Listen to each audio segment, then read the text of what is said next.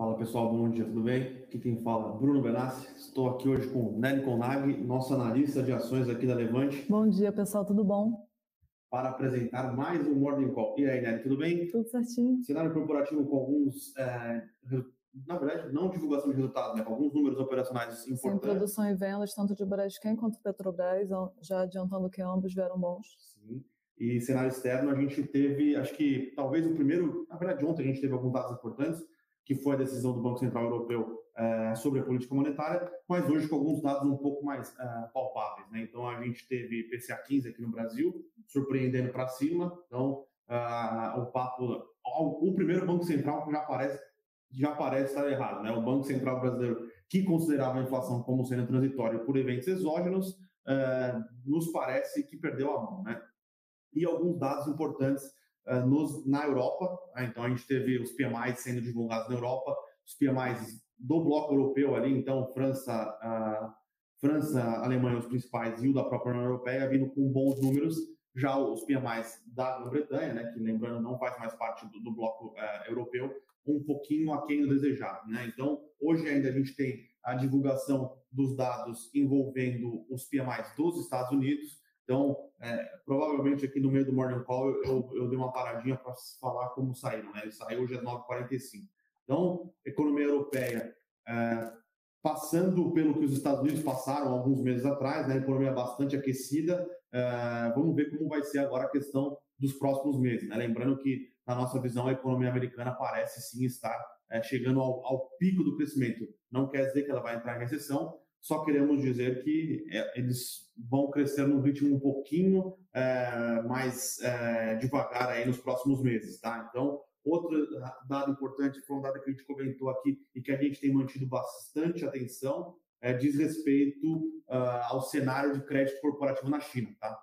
Uh, a Everglade continua numa situação de crédito bastante desagradável. Uh, a gente não sabe o que vai acontecer com esse mercado, por enquanto, olhando as bolsas ao redor do mundo, olhando o, câmbio ao redor do mundo, não tivemos uma contaminação é, deste cenário de crédito, de crise de crédito na China para o resto do mundo. Porém, a gente tem que ficar bastante atento, tá? Então, é, primeiro pela, pelas possibilidades de uma crise de crédito na China, o que ela pode é, impactar no crescimento econômico mundial, lembrando que a Everglade é a maior incorporadora chinesa, então é, é um dos motores do crescimento da China é, e o que uma possível, um possível estouro de uma bolha de crédito na China é, causaria no mundo. Tá? Não é esse cenário que a gente vê agora, porém, como a gente vem falando alguns, alguns meses já, acho que o, mercado está chegando no nível aí que é, é, bom ter uma posição de caixa um pouquinho mais confortável, é, talvez diminuir a exposição em ativos um pouco mais arriscados.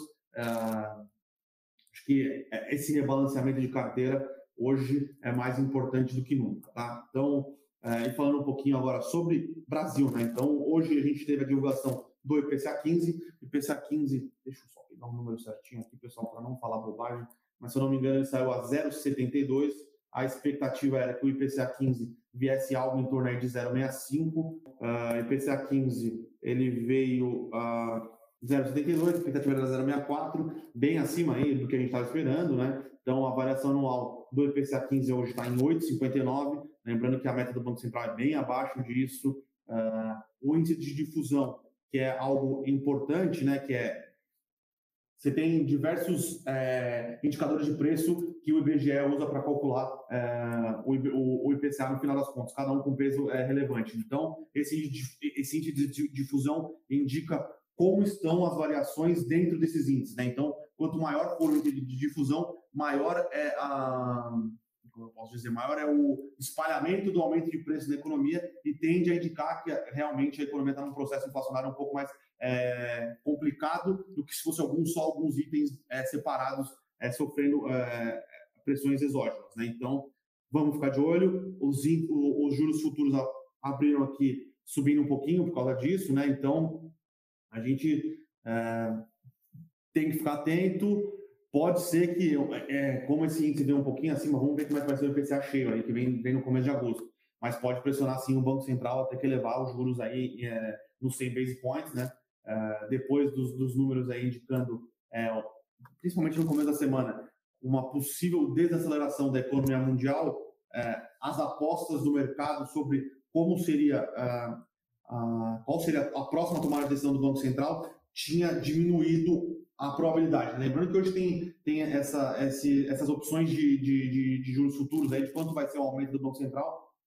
Se no começo do mês aí tinha uma aposta muito grande que ia ser é, 100 base point, no começo da semana aí, depois da, da tudo envolvendo talvez uma, um, uma diminuição de crescimento mundial, migrou para o 0,75, agora com esse, com esse, com esse PCA 15 um pouquinho mais alto aí, eu acho que deve voltar a pesar para o 100, né? Então, uh, entrar um pouco na parte de equity agora? Por favor, Nelly, você pode comentar um pouquinho mais sobre o cenário corporativo? Sim, é, o pessoal está falando um pouco do áudio, a gente vai tentar manter um, um volume mais elevado. É, falando sobre, o, a gente teve resultados de relatórios de produção, a gente teve Petrobras e Braskem, que vieram positivos, eu vou entrar um pouquinho nos números, e já de divulgação de resultado do trimestre mesmo, também teve Twitter, que também teve um bom resultado. Eu vou entrar um pouquinho nos números da Petrobras de produção. Para esse trimestre, ela teve andou praticamente de lado em comparação ao trimestre anterior, foi uma alta de 1,1%, então foi estável, mas produziu 2,8 milhões de barris de óleo equivalente por dia. Então, um número expressivo. É, sobre, sobre hum, pontos principais do relatório.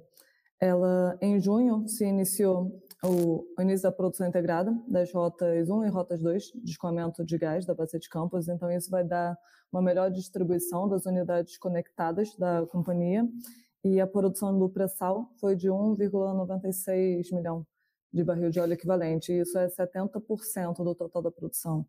E refino um pouquinho abaixo do nível de utilização, capacidade 75%, foi andou basicamente de lado, é, caindo 0,7 pontos percentuais. Diesel, diesel e gasolina tiveram um volume de produção relativamente estável e volume de vendas totais, esse sim teve alta de 12,9% na comparação trimestral. O destaque principal foi a, o crescimento das exportações de petróleo e derivados. Dado esse resultado, o desempenho operacional, então, a operação foi bom, vendas foi um pouco mais elevado, e isso com um cenário de preços mais elevados é bastante positivo para a companhia. Então, essa prévia, ela nos inspira a crer, é, a prever resultados melhores na divulgação dos resultados agora, que se inicia final do mês agora, no início de agosto. Então, a expectativa é que isso tenha um impacto positivo nas ações de Petrobras. Acredito que as ações estão subindo. Está em, tá em leilão ainda. Perfeito. Mas vai abrir subindo. Vai abrir sim. Está em leilão. Vai abrir. Acho que lá fora que estava abrindo, estava subindo, certo? Sim, as ADRs estavam subindo lá fora. As ADRs estavam subindo lá fora. É, sobre Braskem, também ontem ela divulgou o relatório de produção e vendas. Os números também vieram positivos, comparando com, os, com o trimestre anterior. Produção no Brasil teve, diferente das demais plantas, ela teve um recuo de 7% da produção na comparação trimestral. Isso porque aqui no Brasil teve uma parada geral de manutenção programada é, na petro, petro, petroquímica do ABC, que em São Paulo foi uma parada de 63 dias. Então, isso teve um recuo de 7%, é, de 7% na comparação trimestral aqui no Brasil. Porém, Estados Unidos, Europa, México, esses tiveram, tiveram avanço na produção, quando a gente compara nos trimestres. E comparando na, fazendo a comparação anual também, é, apresentou avanço, só que como esse período, o segundo trimestre do ano passado, foi bastante combalido por causa da do ápice da pandemia do coronavírus, a gente tem comparado mais com o trimestre anterior. Então, nisso tem apresentado avanço e também nas vendas da companhia. Mercado local e demais, e demais países também têm mostrado números mais confortáveis. Então, teve um bom desempenho operacional, teve esse avanço na produção, na comparação trimestral, nas principais plantas.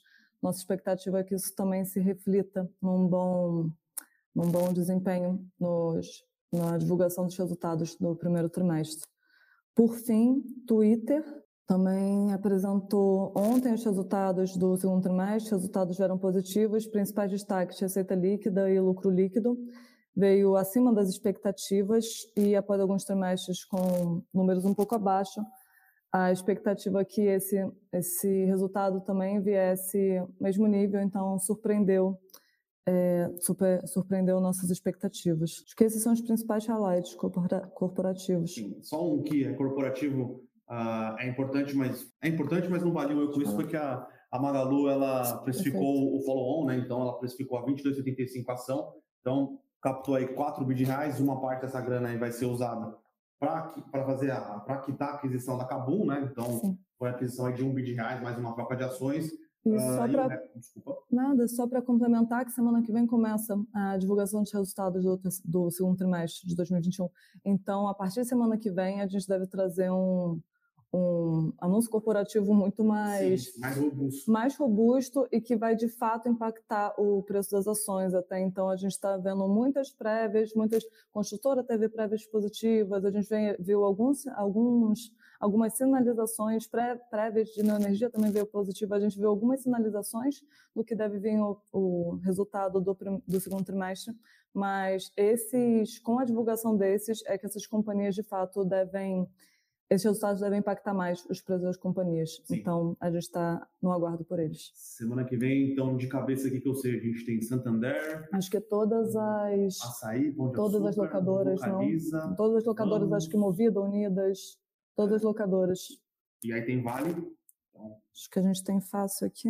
Tem bastante coisa aí semana que vem. Semana que vem é uma semana bastante agitada. Lembrando que lá fora também tem coisas importantes para divulgar resultado, tá? De cabeça, eu lembro que temos a Amazon na quinta-feira. Então, Sim. É, e aí a gente tem, então...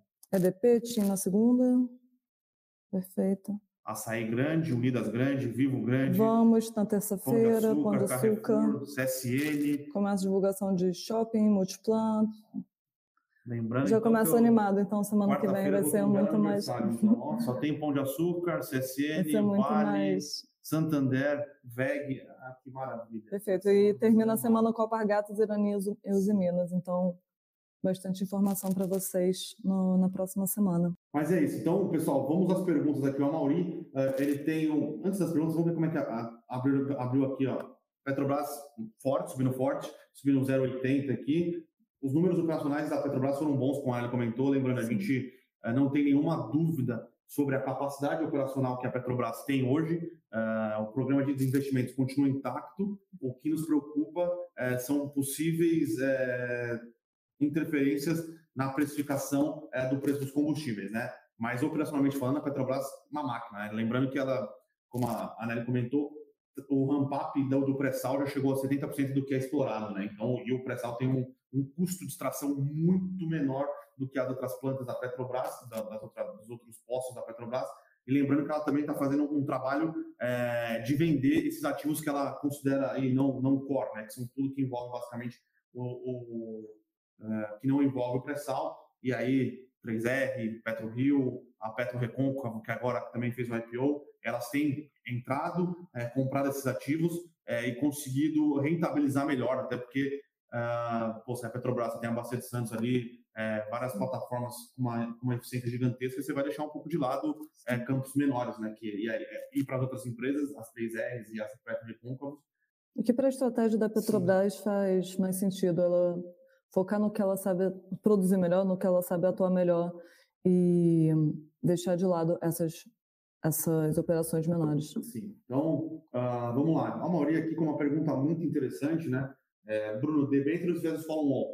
É, follow-on. Por que algumas empresas preferem fazer follow-on e outras emitir debêntures para seus investimentos, planos de expansão, aquisições? Exemplo, Oi debêntures e Magalu follow-on.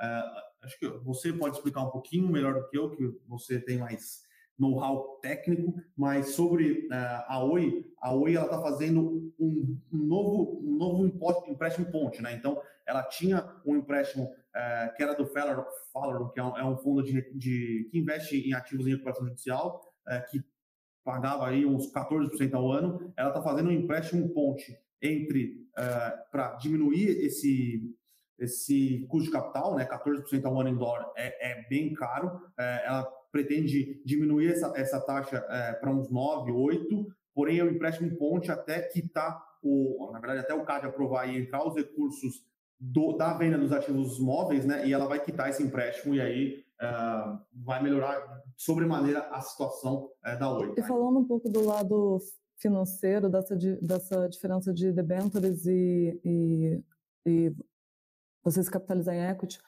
é, um pouco do que a, a decisão da companhia de optar por um para o outro vai muito pelo lado da estratégia que ela pretende, principalmente com o projeto que ela pretende financiar muitas vezes.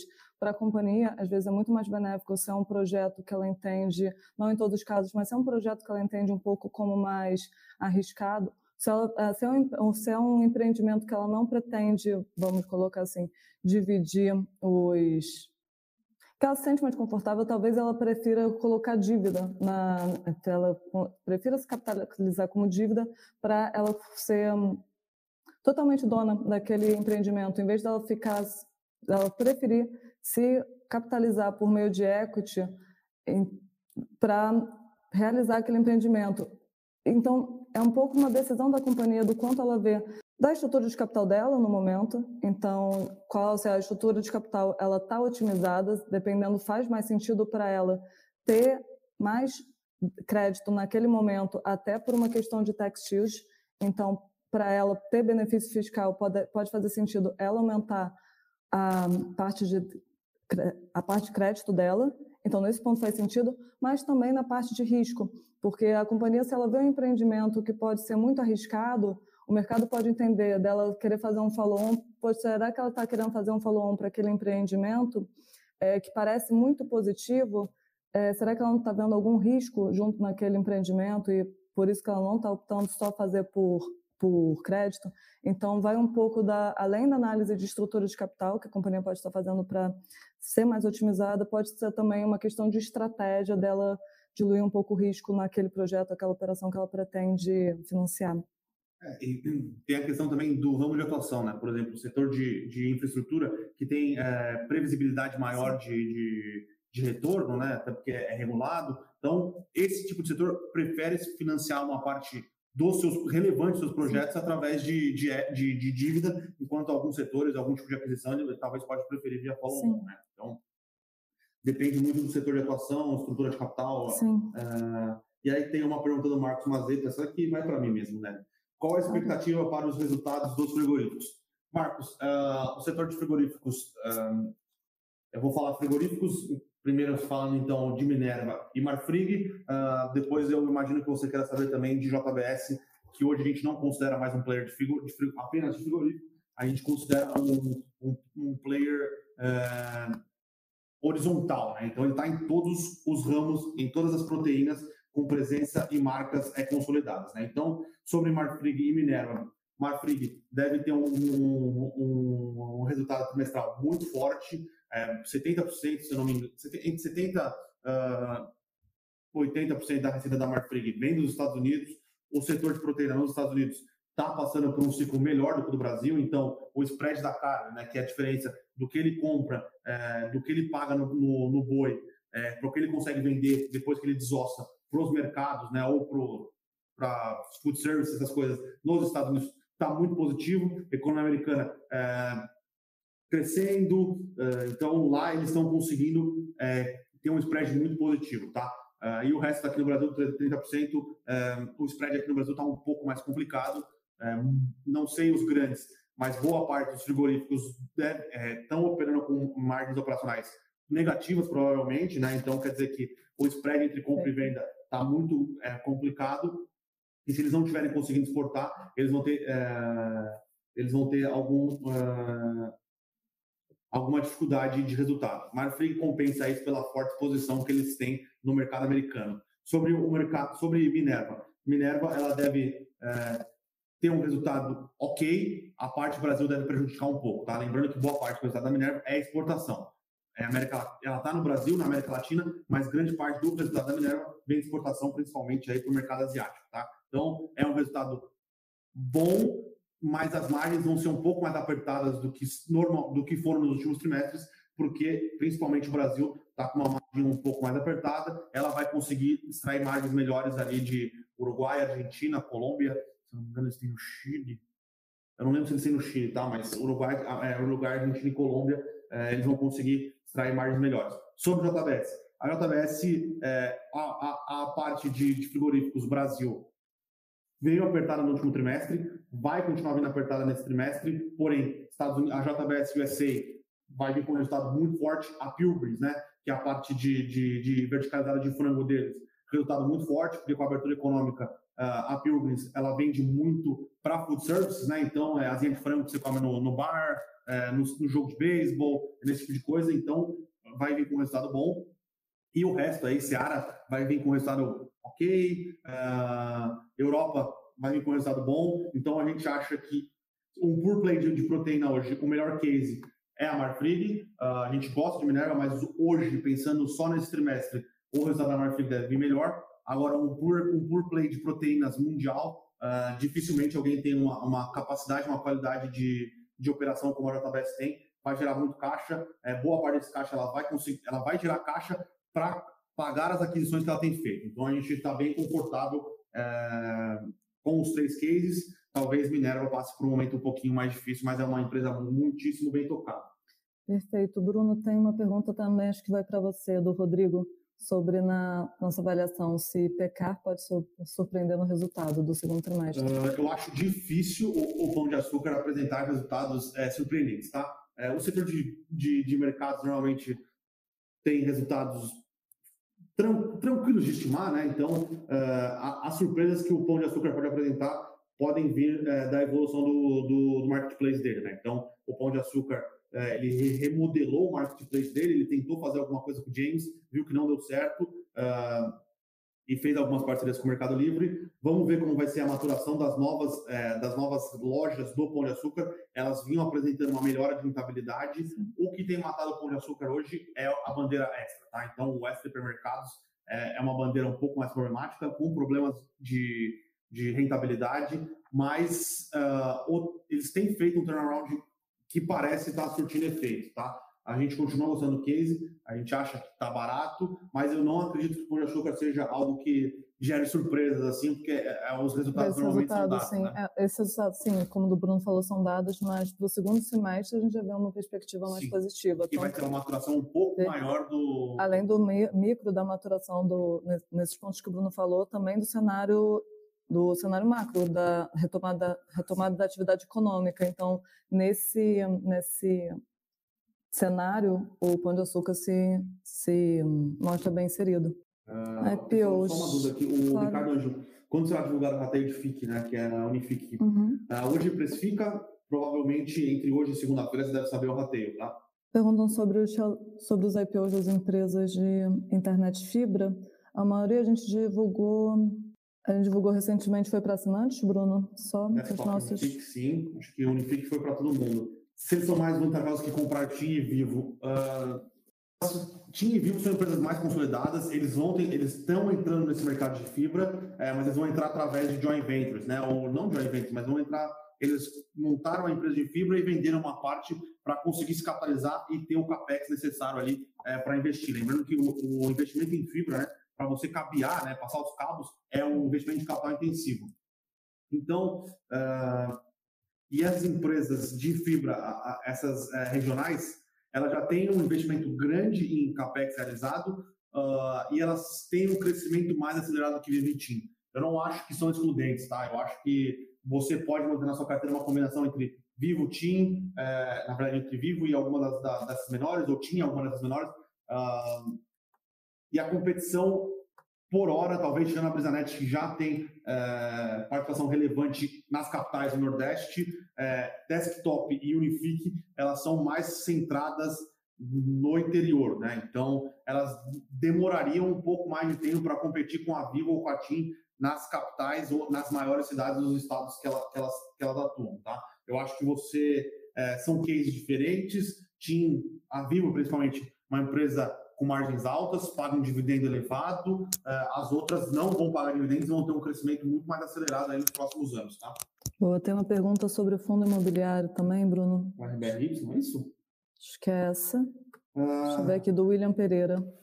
William, cara, eu gosto muito é, dos fundos da RBR, tá? Então, seja os fundos de tijolo com o RBR Properties, seja o fundo de logística com o RBRL, uh, que o RBR Properties tem uma participação, ou seja no RBR High Grade, é, que é o RBR-R, seja no RBR Alpha, ou seja no RBR Y, que é um high grade, é um high yield, mas eu diria que ele é um low risk aqui, né? Ele tem uma questão de high grade, ele tem uma questão de high yield, ele tenta ficar no, no meio aqui, que é uma classe de ativos que é um pouco, é, digamos que uh, não tem muitos fundos que atuam nessa, nessa classe, né? Então são os high grades ou são os high yields, tá? É, eu gosto bastante da estratégia, eu gosto bastante da casa, acho que é, é um bom fundo para se ter dentro da sua carteira, tá? O Flávio tem uma pergunta interessante. Vocês acham que nos próximos governos a, a, a a Selic, podem subir a nível de 2014 15? Qual patamar vocês acham que as taxas chegam no curto prazo? Flávio, eu acho que o Brasil passou por reformas estruturais importantes que, se respeitadas, dificultam muito a chegada nos dois dígitos, aí pensando em 14%, 15%. Acho muito, muito difícil, porém a gente vive no Brasil, ó, dependendo de quem ganha a eleição, dependendo de como for o processo é, eleitoral, a gente é, pode é, ter algum tipo de problema nesse sentido. Agora, pensando em probabilidade disso acontecer, a gente acha que é muito baixo, tá?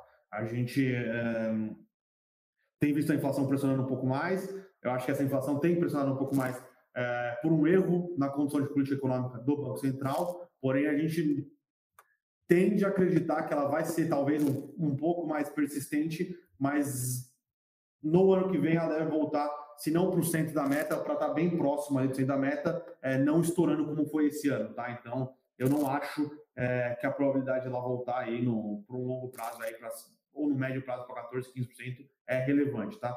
É, aí você pode falar, puta, mas Lula vai ser eleito, ele vai chutar o balde. Pode ser.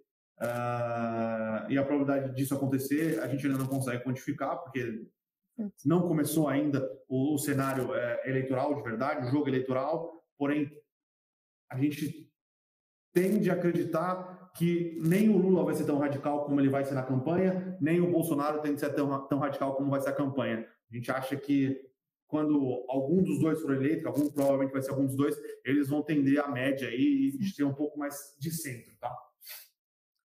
Perfeito. Vinícius, é, você me perguntando se eu pudesse investir diretamente em ações, se eu tenho algum papel de turnaround que eu botaria na minha carteira pessoal.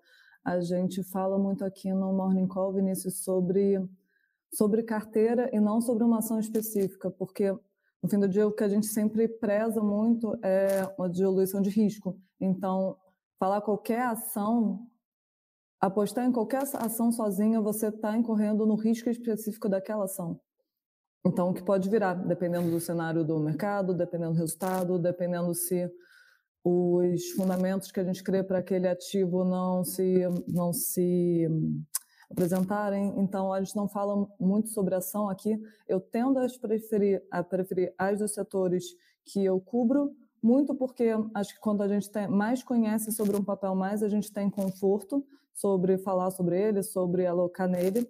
Mas aqui a gente fala muito de carteira, aqui na Levante, e sobre as carteiras que eu ajudo mais de perto aqui, eu acabo ajudando o pessoal mais o Flávio na Melhores Ações, o Small Caps, que hoje em dia é um colegiado, e na carteira de dividendos também, que agora fica com o Rodrigo.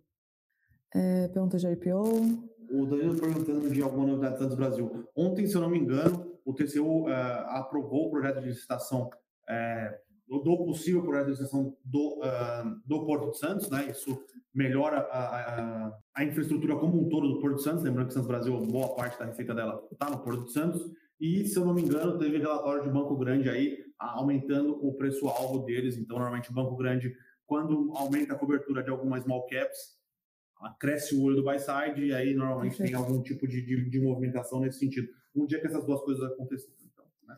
é, Adilson, você fez outra pergunta complementando a do Amauri. Para o acionista mais vantajoso, falou on debentures. Eu não entendi bem a pergunta, eu vou nas duas interpretações que eu tive. Eu não sei se você falou no sentido de você comprar uma ação ou comprar uma debenture. Se for nesse caso, eu não analiso debenture aqui na, na ação, na Levante, para falar com propriedade, então meu mandato acaba sendo mais cobrir ações, então é, sobre isso que eu posso mais opinar.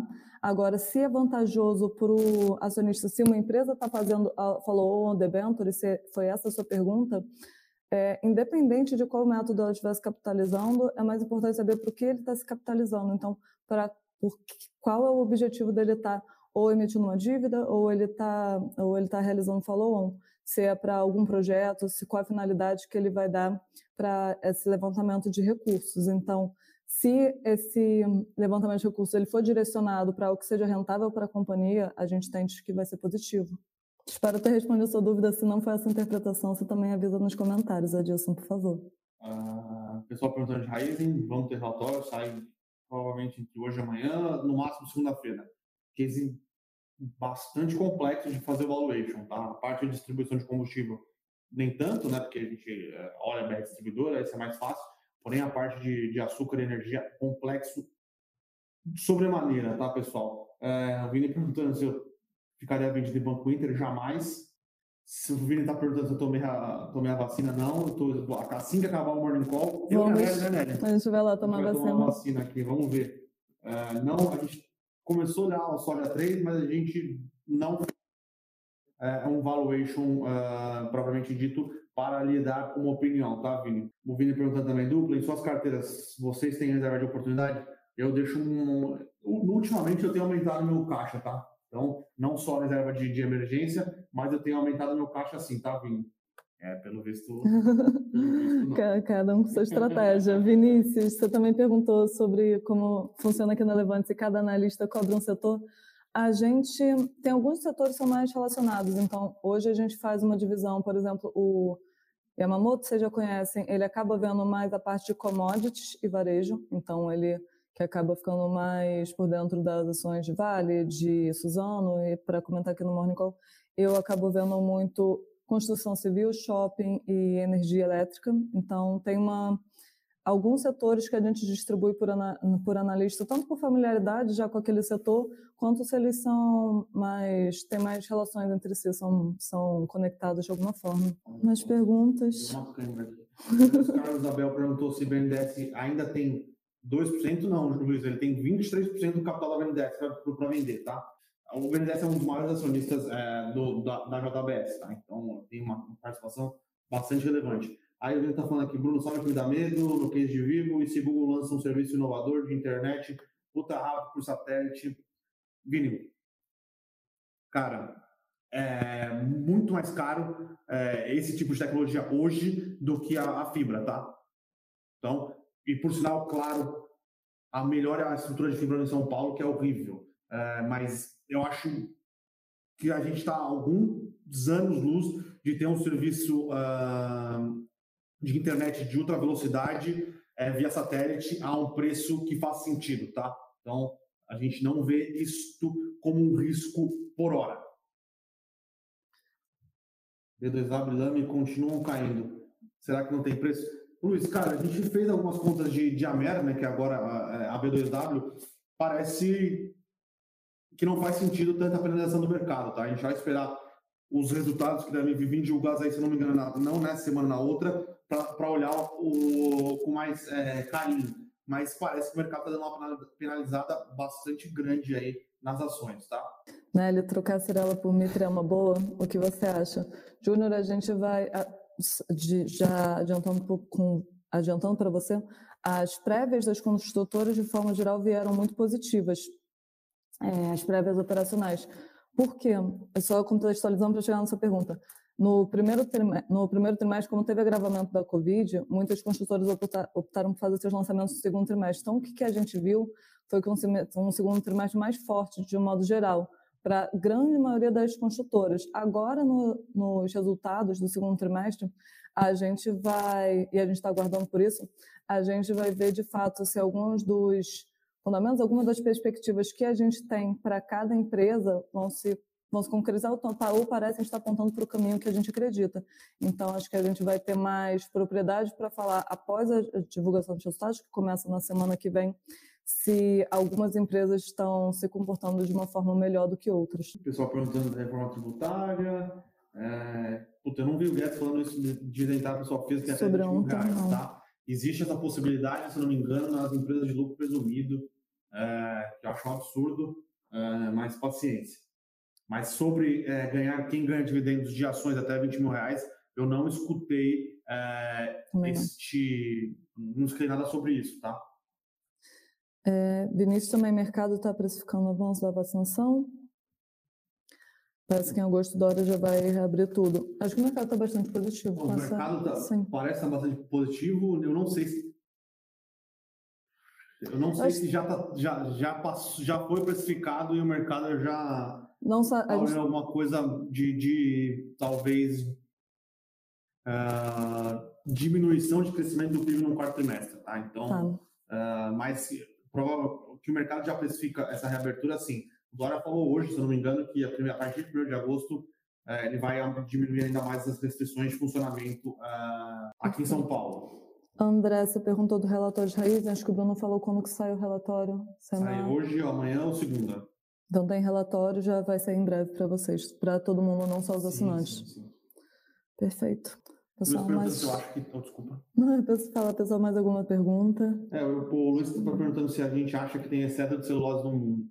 Uh, celulose, celulose e petróleo, tá? Obviamente são commodities completamente diferentes, mas, uh, primeiro, o petróleo, uh, o capex realizado talvez só nos Estados Unidos, que teve uma diminuição de capex por causa do SG, no Oriente Médio, na Rússia, continuou muito forte, então e tem, eles têm excesso de produção, tá? A, a parte de celulose também, as empresas não pararam de fazer é, investimento em capex nos últimos anos, ao contrário do que a gente vê principalmente em, em coisas, é, em minérios, né? Então, cobre, minério de ferro, lítio, qualquer desses minérios, o investimento é, em capex diminuiu bastante. Eu não sei se já existe excesso de celulose no mundo, tá? É, mas é, não tem falta de não tem falta de celulose. Sim. Isso é isso é, isso é, é dado, sim. Até complementando um pouco do que o Bruno falou do petróleo, quando eu trabalhei já em petroleiro, o que se era muito dado, que se falava muito era que a a, o, a época do petróleo vai acabar antes do petróleo. O mundo que a gente existe como petróleo vai acabar antes de, antes de secar as bacias de petróleo. Então, sim. a gente está caminhando, acho que cada vez mais para esse cenário. Então, que a gente vai optar por parar a produção mesmo antes de, de se esgotarem as reservas. Sim. Mas a longo prazo, só fazendo esse adentro. É, eu vou dar uma provocada aqui. Pode falar. Hum, eu acho sim, a época do petróleo vai acabar antes do petróleo, porém o o call de SG vai transformar o petróleo, o pre, vai, vai manter o preço do petróleo em níveis mais altos num curto prazo até concordo. a migração acontecer. Não, né? concordo, até porque é vantajoso para eles terem o preço mais alto nesse meio tempo, porque já que você precifica que no futuro você já não vai poder usar, não vai poder usar esse commodity, para todo mundo é interessante, para principalmente vendedores, é interessante você manter essa produção um pouco escassa, justamente para poder trabalhar o preço. Concordo. Sim, sim. Lembrando que hoje em dia, é, o shale gas nos Estados Unidos, que foi uh, um grande concorrente do petróleo, do Brent, qualquer que seja, tem um financiamento muito baixo nos Estados Unidos. Então... Perfeito. Nelly, você gosta mais de cases de valor ou crescimento? É uma opinião pessoal, Vinícius. Eu diria que de valor. Por quê? Eu gosto, aí uma opinião pessoal de muitos analistas, acho que está cada dia mais em voga e chama muita atenção é, cases de crescimento, muito pelo, pelo apelo que muitas das histórias de tecnologia contam. Eu acabo por me interessar muito por cases que aparentemente não mostram nenhuma novidade. Uma coisa que eu já percebi, gosto muito de cases que aparentemente não mostram muita novidade, mas ao você analisar com um pouco mais de profundidade, você vê uma chance de um, uma perspectiva positiva, um potencial de ganho. Então, esses cases que eu diria que são um pouco mais mais comuns, um pouco mais não um pouco menos apelativos é uma palavra ruim, mas que não chamam tanto atenção ao, ao primeiro olhar, é, acabam sendo os cases que eu acabo me aprofundando mais e que acabo vendo um potencial de ganho. Então, esses acho que se enquadrariam melhor em cases de valor do que em cases de crescimento mais uma dúvida aqui. É, se a gente gosta do setor de locação de veículos. Sim. O João Prado aqui, a internet via satélite Elon Musk e da Amazon não vão acabar com as, as operadoras de longo prazo?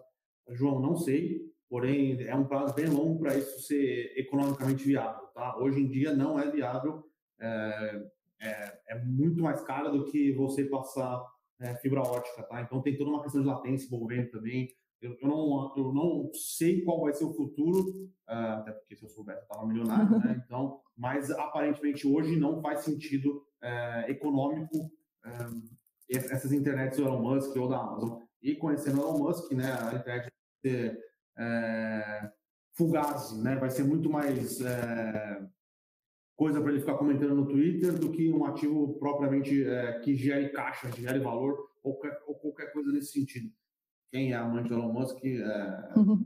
foi uma crítica mesmo. Tá? Uh, ah, CBA, a gente gosta do case, mas como a gente comentou no, no, relatório de IPO, a gente acha que é um case de longo prazo, tá? É uma empresa muito bem tocada. É, o, o, alumínio, é, principalmente pela CBA ser uma empresa de baixo, uh, baixa pegada de carbono, né? Porque a parte de energia elétrica dele é uma parte de energia é, renovável, então ou ela usa hidrelétrica, ou ela usa eólica, ou solo, solo, solo voltaica, né? fotovoltaica, é, a gente acredita que ela vai é, continuar ganhando mercado é, nos próximos anos. Tá? O problema envolvendo a CBA neste exato momento é a questão da crise hídrica, que ela está numa transição de, de energia renovável, né? Ela vai mudar um pouco da sua, da sua matriz energética para uma matriz energética mais eólica e, e fotovoltaica. Hoje ela tem uma matriz energética muito hidrelétrica no estado de São Paulo, em PCHs. Não está chovendo, então ela está com um problema é, um pouco mais é, de curto prazo, a gente enxerga, uhum. envolvendo é, essa questão de energia elétrica, tá? O setor de alumínio é muito mais intensivo em energia elétrica do que o setor é, de, de minério de, de minério de ferro, não, de aço. Então, é, pode ser alguma coisa nesse sentido. O Vini gosta de fazer umas perguntas polêmicas, né? Qual a pergunta Vocês agora? acham que pessoas como Elon Musk manipulam em algum nível o mercado? Vini, é só você ver o que ele fez com o preço do, do Bitcoin aí nos últimos, nos últimos meses. Exatamente. Ele... Acho que propositalmente é. ou não, quando, quando uma personalidade da magnitude que tem o Elon Musk faz algum comentário que algum comentário nesse nível acaba fazendo preço. Então, inconscientemente ou não, é. intencionalmente ou não, acaba, sim. E... Ele voltou essa semana a dizer que talvez a Tesla volte Falou, a aceitar o Bitcoin. Então, Falou. É, é, o seguinte, eu acho que a gente fala muito da CVM aqui, mas a SEC tá de brincadeira. uh, o Adilson, uma pergunta interessante. Não, você acha que o surgimento da terceira via no ano que vem é, para as eleições seria uma boa para a economia? Tem um ponto que o Bruno falou que acho que a gente está trabalhando com esse cenário base. Essa disputa de, de narrativa também é muito bom para a eleição, mas quando a pessoa que foi eleita, a gente acredita que vai ter um, um comportamento muito mais. um nível muito é, mais. Vai, vai, vai descer o tom. Exato, vai descer o tom, vai ser muito mais ameno essa, essa, vai ser muito mais ameno, não vai ser nem, não, não vai ser extremista da, do ponto que está se falando. Isso que a gente vê, é, o discurso extremista, o que a gente torce, mas o que a gente vê muito do discurso um pouco mais extremista é, acho que justamente para ajudar na polarização na, para as próprias eleições. Após as eleições, base, o que a né? gente agrada a base, o que a gente espera e acho que o que o mercado trabalha também é, após a eleição, justamente ficar um, um pouco mais ameno esse Sim. clima. Uh, mais uma terceira via, uh, para os mercados, não sei, mas pensando para a economia, seria muito positivo. Sim. Muito positivo. Uh, a gente já comentou aqui algumas vezes como algumas reformas têm são boas, porém como é tocado, uh, como é planejado, deixado no jogo, deixado na mão do Congresso, me de, deixa um pouco a desejar na minha opinião, tá? Então, uh, acho que uma equipe de centro uh, com um, melhor diálogo com o Congresso possibilitaria algumas reformas melhores estruturadas, né? Então, não adianta só propor a reforma, tem que propor a reforma e dar uma segurada no Congresso, porque vocês sabem que o Congresso brasileiro é, é um lugar de né, tomar da cá, tomar da cá não no mau sentido, tá? Mas uhum. é, puxa daqui, puxa de lá, vamos colocar o meu lobbyzinho aqui nessa proposta, não, mas coloca o meu lobby junto. Então, se não tiver um controle, é, um controle não, né? Mas um, uma negociação ativa, as reformas às vezes acabam sendo até um pouco é, desvirtuadas, tá? Perfeito. Ah, e tem o, o Júnior Perim perguntando o que vocês esperam do resultado de varejo? É, a gente gosta do case de Via Varejo. Via Varejo ela subiu de divisão, tá? É, se você pegar em 2019, a Via Varejo está jogando a Série D do Brasileirão. Hoje a Via Varejo já está na Série A, tá? Então, ela é uma empresa que fez um turnaround muito bom, muito bom mesmo. É... Só que o problema é que agora você está na Série A, você compete com os players da Série A, então é... cada vez o mercado é mais exigente com o que a Via entrega, como ela entrega, como está crescendo o market share, se ela está queimando caixa ou não, se ela está conseguindo, quantos sellers ela está conseguindo adicionar nas plataformas, o que ela está conseguindo é, gerar de valor no ecossistema, mas a gente ainda vê os players de e-commerce no Brasil é, gerando bons resultados, tá? Uh, a minha, talvez a, o meu receio uh, é daqui uns 5, 6, 7, 8, talvez 10 anos em como vai, vão estar esse mercado. Eu acho que vai ser um mercado já muito mais consolidado, tá? Hoje é um mercado que ainda é, possibilita que quatro players é, briguem entre si por market share. Daqui uns 10 anos, talvez não, tá? Não, não sei como vai ser. Pergunta do Helder. Galera, economia e mercado não são coisas diferentes? Completamente diferentes. Completamente diferentes, mas eu diria que o mercado acaba muitas vezes sendo um reflexo da economia. A economia sendo uma coisa um pouco mais ampla, porque atua em diferentes esferas, Sim. enquanto sociedade, e o mercado acaba muitas vezes sendo um pouco da, do reflexo que de uma economia, uh, dessa forma. Eu acho que eu concordo. É, no longo prazo eles são a mesma coisa, no curto prazo tem muito ruído, tá? Então é, o mercado subiu muito durante, durante vários anos é, do governo Lula e o, com o governo Lula aumentando gastos, muitos economistas gerais falam: oh, pessoal, vai dar merda, vai dar ruim, vai acontecer alguma coisa errada. E o mercado continuou numa batida mais positiva. E aí quando a situação ficou insustentável, aí sim, que aí foi já no governo Dilma, é, aí o mercado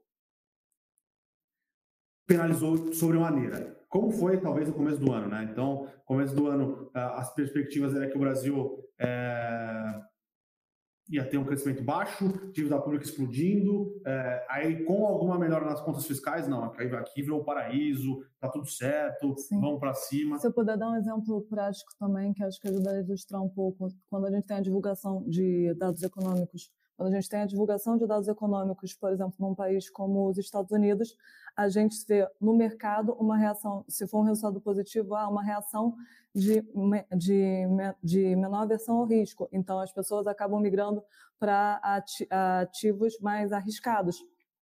Então, pode, é, pode acabar investindo em mercados emergentes. Então, isso é um exemplo de como a gente vê indicadores econômicos sendo divulgados impactando o mercado na prática. Então, acho que tem muito esse canal dessa forma.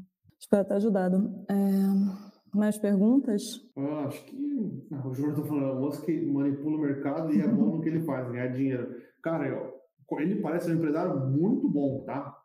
Visionário, é, criativo. Porém, eu não gosto dele, só isso.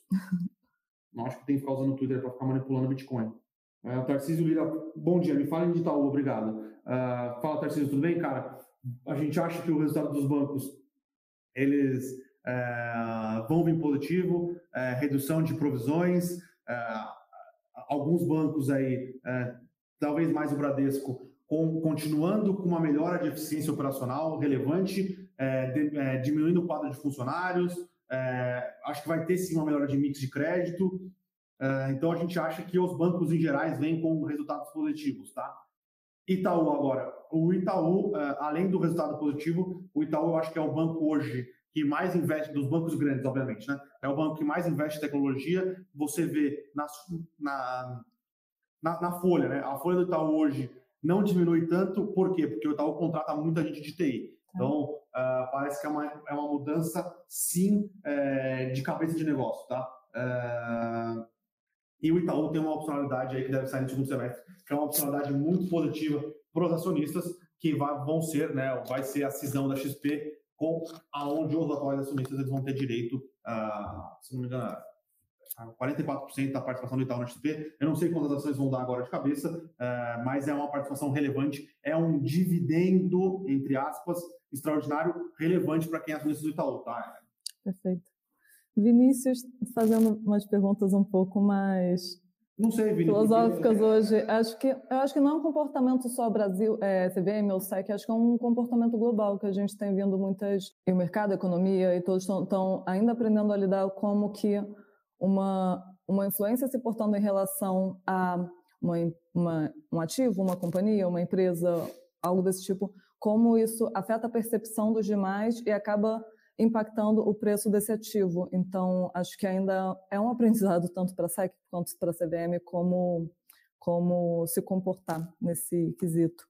Os bancos americanos, depois que eles passaram no stress test lá nos Estados Unidos, eles aumentaram sobremaneira o pagamento de dividendos, tá? Eu acho que aqui no Brasil, com diminuição de PDD, deve ter um aumento de dividendos sim, ainda mais se andar a parte da reforma tributária que taxaria dividendos ano que vem, tá? Então, é, pode sim vir é, pagamento de dividendos adicionais aí, bancos por causa do PDD, acho que boa, boa parte das empresas aí, quem tiver caixa, quem tiver com lucro bom, vai acelerar o pagamento de dividendos, tá? Se Taesa e BRAP 4 estão caras, a gente não tem acompanhado tanto Taesa agora, mas pelo que a, a última análise que a gente fez, acho que estava um pouco atrativo, assim. Acho que por toda a questão, inclusive envolvendo a reforma tributária, acho que Combalil deixou o setor um pouco fragilizado quando estava quando estava conversando sobre a quando estava conversando sobre a reforma. Even acho que foi uma das poucas que apresentou uma prévia operacional menos menos atrativa. A gente vai esperar os resultados do primeiro do segundo trimestre agora tá. para para Oi? Tem uma opinião melhor. Não, eu estava vendo o mapa aqui. Você falou de, de Thais aí. Tem, Não, perfeito. E a gente vai esperar os resultados Sim, agora do segundo trimestre para. vontade de tomar vacina. Para concluir sobre. É, BRAP, eu não estou com desconto. É, a BRAP é nada mais do que uma empresa que compra vale, tá?